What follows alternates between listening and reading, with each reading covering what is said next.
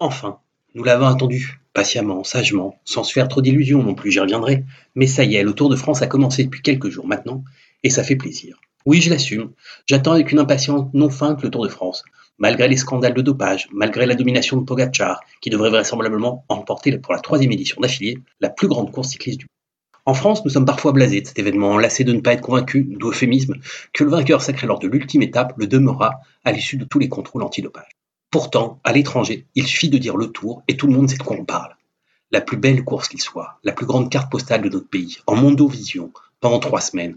Après les Jeux Olympiques et la Coupe du Monde de football, c'est l'événement sportif le plus populaire au monde. Trois semaines d'histoire de course, où d'un seul coup on se passionne pour ce coureur venu d'un village qui sent bon le terroir, où l'on se délègue de la bagarre pour le maillot à poids, celui de meilleur grimpeur, où l'on s'irrite des commentaires toujours étonnants, parfois intéressants de Franck Ferrand, qui en profite pour écrire l'histoire de France, où l'on se demande, en cyclisme du dimanche ou même régulier, comment font les coureurs pour enchaîner sur plusieurs jours des trajets de centaines de kilomètres. Le Tour de France, c'est aussi une Madeleine de Proust. Chacun d'entre nous a un souvenir particulier quant au Tour, parce qu'une étape est passée dans sa commune, ville ou village, parce qu'il a eu la chance d'être sur les Champs-Élysées un jour d'arrivée.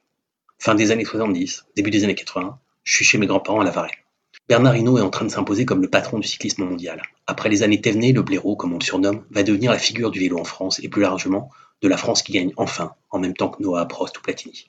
C'est le dernier dimanche de course et avant d'aller sur Paris, les coureurs passent par le Val-de-Marne et plus particulièrement à proximité de la station de RER Champigny.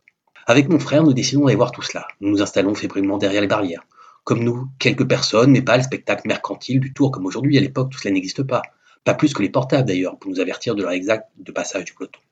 Nous attendons, dans mon souvenir, pas longtemps, et puis ça y est, une heure de passe. Nous apercevons, ou croyons apercevoir, le maillot jaune, Ino. Cela ne dure que quelques instants, c'est éphémère, et pourtant, c'est éternel.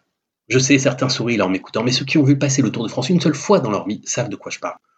Le Tour, c'est également la sieste. Oui, la sieste.